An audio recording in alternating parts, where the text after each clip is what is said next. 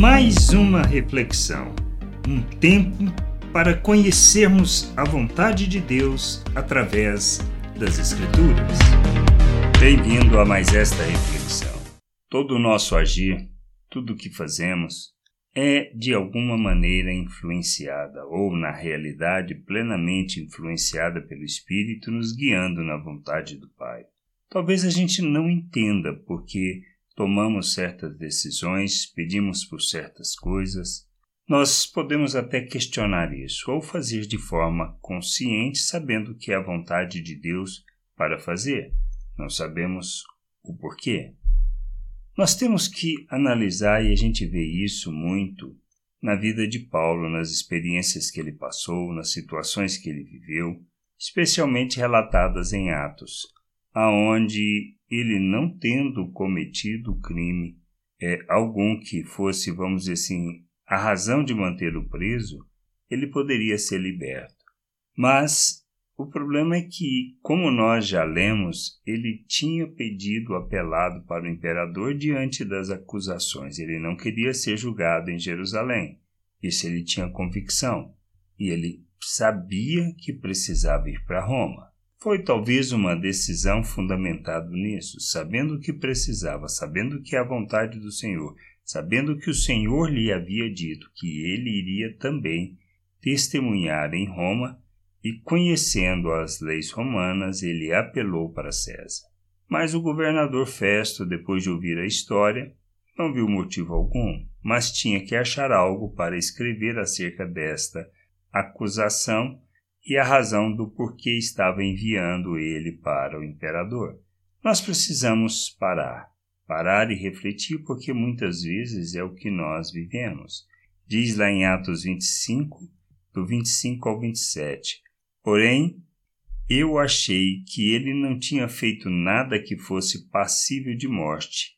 Entretanto, tendo ele apelado para o imperador, resolvi mandá-lo para lá. No entanto, a respeito dele nada tenho de mais concreto que possa escrever ao imperador.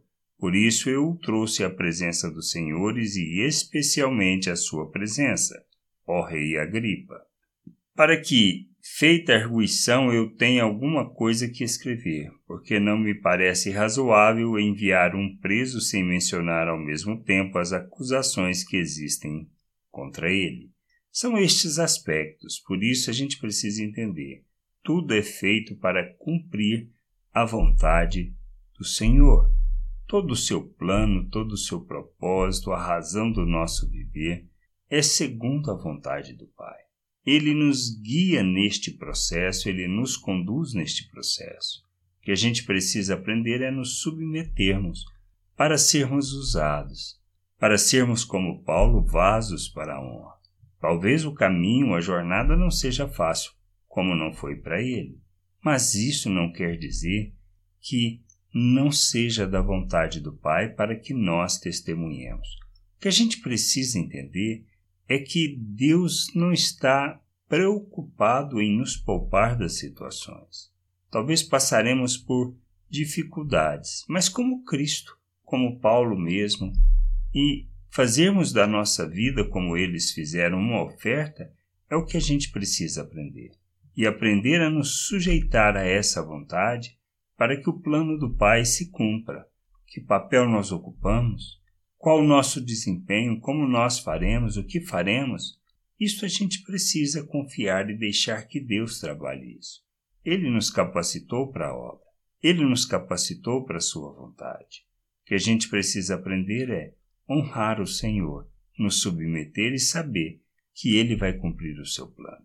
Na situação de Paulo, ir para Roma, testemunhar perante, inclusive o imperador. A nós, não nos resta outra opção que não nos submetermos a tudo o que passamos, as circunstâncias que vivemos, para que o Senhor se cumpra, a Sua vontade se cumpra através das nossas vidas. Que a gente seja essa oferta, essa oferta de amor do Pai em favor do mundo, para que eles possam, todo o mundo possa conhecer do seu amor, da sua graça e da sua misericórdia. Por isso, não é lutando contra o que está acontecendo, mas sendo expressão de Deus, revelando Cristo nas nossas ações é que cumpriremos o nosso papel e a vontade do Senhor neste mundo. Graça e paz sobre a tua vida. Amém. Gostou da reflexão? Compartilhe. Não deixe de ler as Escrituras. Medite para poder crescer no conhecimento e vontade de nosso Deus e nosso Pai, para que, conhecendo o Senhor, possa o revelar ao mundo.